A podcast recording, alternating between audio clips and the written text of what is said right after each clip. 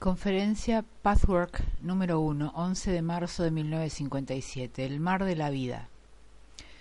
Saludos queridos míos, les traigo bendiciones de Dios. Desde la perspectiva del espíritu existe una idea, tanto en la forma como en la sustancia, que describe la vida espiritual del hombre. La vida es un mar, un océano, y el hombre o cada vida es una embarcación. El hombre a menudo experimenta esta analogía en sus sueños. El mar de la vida presenta varios aspectos. Puede ser tormentoso, el cielo está gris, en otros momentos brilla el sol y el mar está calmado, hasta la llegada de la siguiente tormenta, y así se van alternando hasta que el viaje llega a su destino, la tierra firme, que es el mundo del espíritu, el verdadero hogar del hombre. Por lo tanto, todo depende de qué tan bien uno pueda dirigir su vida. Uno es un capitán hábil, entrenado, con experiencia, que no se permite temer al peligro. Él dirige su embarcación bien a través de estas tormentas, y en los periodos buenos y calmos se fortalece para la siguiente tormenta. Otro se pone nervioso, em, y pierde su control interno cuando se avecina la tormenta. Y otro más tiene tanto miedo que en su pavor no dirige su barco en absoluto, sino que lo deja a la deriva en la tormenta de la vida y no logra nada. Ustedes se dan cuenta, por supuesto, que estos disturbios atmosféricos, estas tormentas de rayos, estos huracanes, son pruebas que trae la vida los nubarrones que se van avecinando. Un ser humano que ya ha pasado por alguna enseñanza espiritual y es un poco más sensible, puede detectar muy bien en qué punto se encuentra su pequeña embarcación en este momento específico. Me gustaría hablar sobre dichas pruebas. Ningún grupo de personas, sea una familia o una comunidad, se ve libre de que haya al menos un alma humana en un nivel tan bajo de su desarrollo que se convierta en un peón de las fuerzas de la oscuridad. Ello no significa que tenga que ser una persona completamente malvada, no.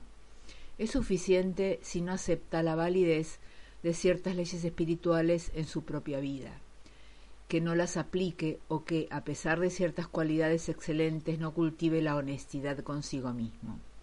El mundo oscuro toma su material de estas vibraciones, de esta falta de disciplina interna y de autoconciencia que son resultan cuando el hombre no sigue la ley divina.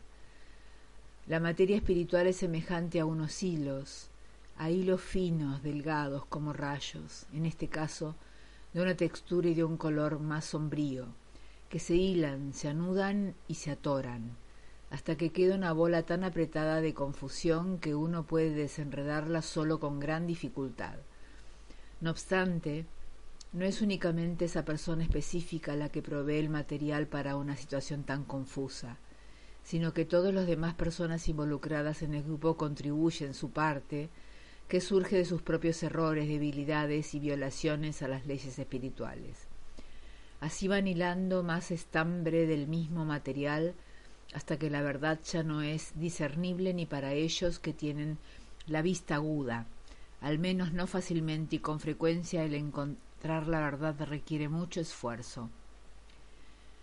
Para una persona que aspira a una conciencia espiritual más, elevada, a veces es sumamente difícil saber cómo comportarse cuando se presentan dichas pruebas, puesto que sus fuerzas oscuras saben muy bien hacer que la no verdad aparezca como verdad, la verdad como no verdad, el bien como el mal, el mal como el bien.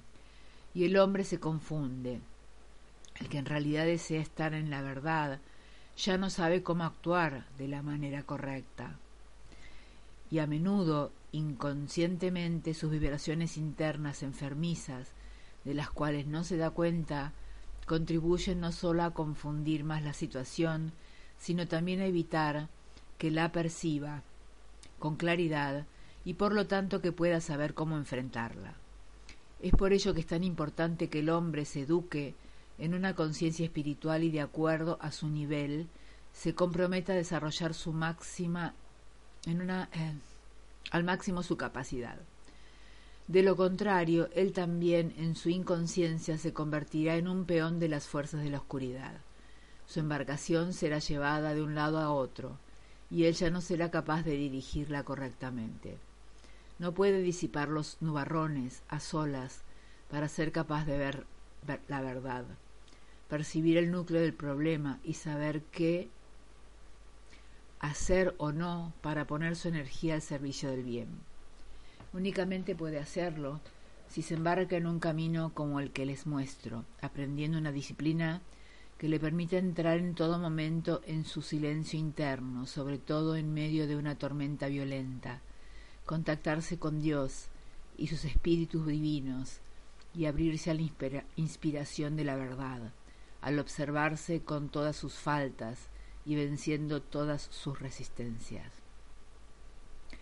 Las leyes espirituales pueden o deben convertirse en una realidad viva, en tres niveles diferentes. Cuanto mayor el desarrollo, más profundo será el nivel de penetración. Estos niveles son 1. El hacer 2. El pensar 3. El sentir. La mayor dificultad estriba en ponerlas en práctica en el nivel emocional, que es el nivel más elevado. Por un lado, porque en un principio muchos sentimientos no son conscientes, y se necesita trabajo, buena voluntad y paciencia para hacerlos conscientes. Y por otro lado, porque uno no puede controlar sus sentimientos de manera tan directa e inmediata como sus pensamientos o acciones. Se requiere de mucho trabajo arduo en el nivel espiritual, de autoanálisis y de la asimilación completa de las leyes espirituales antes de que las emociones puedan comenzar a cambiar. Cuando una persona está poco desarrollada, su comprensión y su adhesión a las leyes espirituales es bastante superficial. Por, por ello, Dios comenzó dando los diez mandamientos a la humanidad. Ellos están enfocados en las acciones del hombre. No robarás, no mentirás, etc. Al hombre común de esa época le costó bastante asimilarlas y todavía es difícil para ciertos grupos de personas que se encarnan desde las esferas inferiores. La siguiente etapa se dirige a los pensamientos. A menudo el hombre actúa con corrección, pero sus pensamientos siguen otro curso.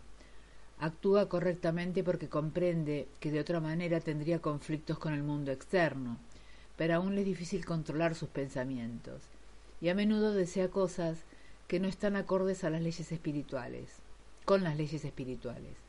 El hombre todavía no comprende que los pensamientos y los sentimientos impuros necesariamente provocan conflictos en su interior, ya que todos los pensamientos y sentimientos crean una forma y una sustancia en el espíritu, y causan efectos externos y reacciones en cadena, aun cuando él no pueda percibir esto de inmediato. Esta perspectiva requiere de una conciencia espiritual que sólo se logra mediante un mayor desarrollo. Así, Cristo les trajo una comprensión más amplia de las leyes divinas y de los mandamientos específicamente, la enseñanza de que también puedes pecar en pensamiento. En su tiempo la humanidad ya se estaba abriendo a una conciencia más expandida y una percepción más profunda. Una persona que está en la segunda etapa que está esforzándose al máximo para purificar el nivel de sus pensamientos, está mucho más avanzada que aquel que solo ha alcanzado la etapa de cumplir los mandamientos en cuanto a la acción correcta. Pero ustedes, mis queridos amigos, deben aprender a profundizar más que eso y lograr a sus verdaderos llegar a sus verdaderos sentimientos, aquellos que a menudo permanecen en el inconsciente que son tan fácilmente cubiertos con pretextos en torno a los cuales les es tan fácil engañarse para no, no tener que ver lo que en realidad está ahí. El tal autoengaño inevitablemente debe provocarles un conflicto consigo mismos y a menudo también con el mundo. Esto es así, aun si se niegan a reconocer el verdadero origen de dichos conflictos. Ya es bastante difícil purificar los pensamientos de uno. por lo que reconocer que muchos de sus sentimientos todavía se desvían considerablemente de sus pensamientos o de sus intenciones conscientes es algo muy doloroso. Pero es precisamente este esfuerzo adicional el que Dios quiere que todos hagamos. Esta última etapa y esa profundización de la conciencia es, por supuesto, la más difícil de alcanzar. Es la meta a la que ustedes aspiran, la verdadera purificación, el que pueda ser consciente sus sentimientos más inescrutables y está dispuesto a reconocer que esos sentimientos no siempre van de acuerdo con lo que ha aceptado como correcto en sus pensamientos, ya ha logrado mucho. Quien hace esto de manera continua, hasta que lentamente adquiere maestría en esta habilidad, puede penetrar no sólo su propia verdad, sino que en momentos y situaciones de dificultad puede encontrar el núcleo de la verdad. Entonces puede disipar las nubes, puede desenredar la madeja de hilos, nudo por nudo, ya que sólo el que se enfrenta a sí mismo una y otra vez con valentía, y en esta circunstancia la vanidad es un obstáculo insuperable, puede lograr la percepción verdadera de otro ser humano o de cualquier otra situación. Aquel que está ciego a su propia verdad necesariamente está ciego a la verdad de los demás. Estos nudos y enredos crean formas espirituales que son una realidad, queridos míos. Siempre podemos observarlos en torno a grupos de personas. En todas partes existen estas madejas de nudos tejidas por las fuerzas oscuras. Cada quien le añade su parte, y a menudo hay una persona que contribuye especialmente a crear enredos y a que haya una confusión cada vez mayor. Pero si hay una sola persona en ese grupo andando por este camino espiritual elevado y directo, confrontándose a su verdad día tras día, será ella quien eventualmente, y repito, no de un día para el otro, tendrá éxito en hacer un rudo, un nudo, en deshacer un nudo tras otro hasta que no quede ninguno y todo se aclare. Entonces la persona débil ya tampoco podrá engañarse a sí misma, cosa que había, sido perjudicial para ella y había obstaculizado su progreso. Por supuesto, en un principio se resistirá, porque la confusión alimenta a su ser inferior que prefiere el camino de la menor resistencia, de la vanidad, del autoengaño, y que prospera en la discordia.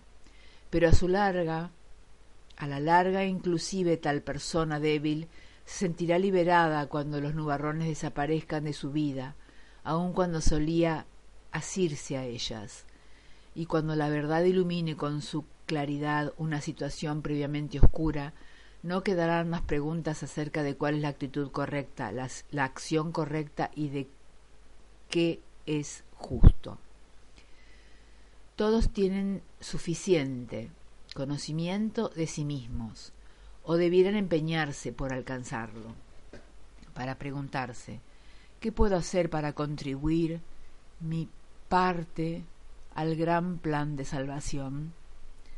La tarea encarnatoria de muchos no implica llamar la atención públicamente, pero calladamente cada uno a su propia escala puede y debe comenzar a cumplir su parte, porque cada uno tiene su tarea dentro del plan, hasta el más débil. Para él o ella puede ser suficiente y significaría un gran logro el deshacerse de una falta específica, el corregir algo pendiente con otro ser humano para lo cual encarnaron simultáneamente, el adaptar sus acciones a las leyes de Dios, el abstenerse de ceder a los impulsos de sus instintos más bajos. De otras personas se exige más. Siempre aquello que es más difícil, que necesita mucha perseverancia, cada quien se purifica y se desarrolla dentro de la capacidad de su nivel y de su fuerza. Para aquellos que están más avanzados en su desarrollo, este proceso de purificación automáticamente conduce a la habilidad de desenredar los, los nudos en torno suyo, de aclarar situaciones confusas, etc. De esta manera ellos realizan su tarea encarnatoria y contribuyen al gran plan de salvación en el cual cada acción cuenta tanto, y luego se encontrarán las tareas. Ustedes, los humanos, quieren ser felices, todos ustedes y por supuesto los comprendemos. Si dicho anhelo de felicidad y de perfección no existiera en el alma humana, no habría desarrollo. Pero hay muy pocos que preguntan, ¿qué puedo dar? ¿Qué puedo contribuir al gran plan de salvación? Ustedes siempre están demandando algo, no necesariamente con una plegaria directa para el cumplimiento de tal o cual deseo, sino con su voluntarismo, sus sentimientos, a menudo incluso con su pensamiento. Ustedes quieren lo mejor para sí mismos, se entristecen por las dificultades de la vida, pero alguna vez le han preguntado a Dios, ¿qué podemos hacer por ti? Puesto que quien proclama su propia felicidad como la meta final, y este es generalmente el caso, incluso cuando no sean conscientes de ello, rompe el, ciclo de flujo de energía vital que es la base de todo lo espiritual. Y en cuanto el ciclo se interrumpe, se muere. Supongamos que fue satisfecho uno de tus deseos personales. Si luego consideras que tu satisfacción llegó a su meta final, no queda nada vivo en tu interior y por lo tanto tu felicidad durará poco. Solo aquel que mantiene su ciclo activamente fluyendo, estando constantemente consciente e inspirado por el deseo de poner al servicio y a la utilización espiritual del gran plan de salvación todo lo que ha recibido de ayuda y de gracia en la felicidad y la plenitud, en la guía y la intervención divina, y que actúa y se siente de acuerdo a todo, también podrá sostener y mantener viva su propia felicidad. Tú puedes y debes permitir que Dios te guíe para que puedas llegar a esa meta. Una persona que lo hace es en verdad partícipe del orden divino, y su felicidad nunca será superficial, ni se secará ni morirá, sino que estará siempre viva, pulsante, regenerándose de manera permanente, y sólo una persona con esa clase de intencionalidad es merecedora de la ayuda y de la guía divina especial. Sí, queridos míos, son pocas las personas que piensan así, se acercan a Dios y le piden deseos y le hacen demandas, pero no están dispuestas a darle nada al mundo de Dios, ni a esta gran batalla que es tan importante. Piensen acerca de esto, todos ustedes, a quien se acerque a Dios, de esta manera se le puede otorgar más luz y ayuda para desenredar los nudos y para tener la fuerza de navegar bien su pequeña embarcación, inclusive en una tormenta, de manera que termina fortalecido e iluminado, como es la voluntad de Dios.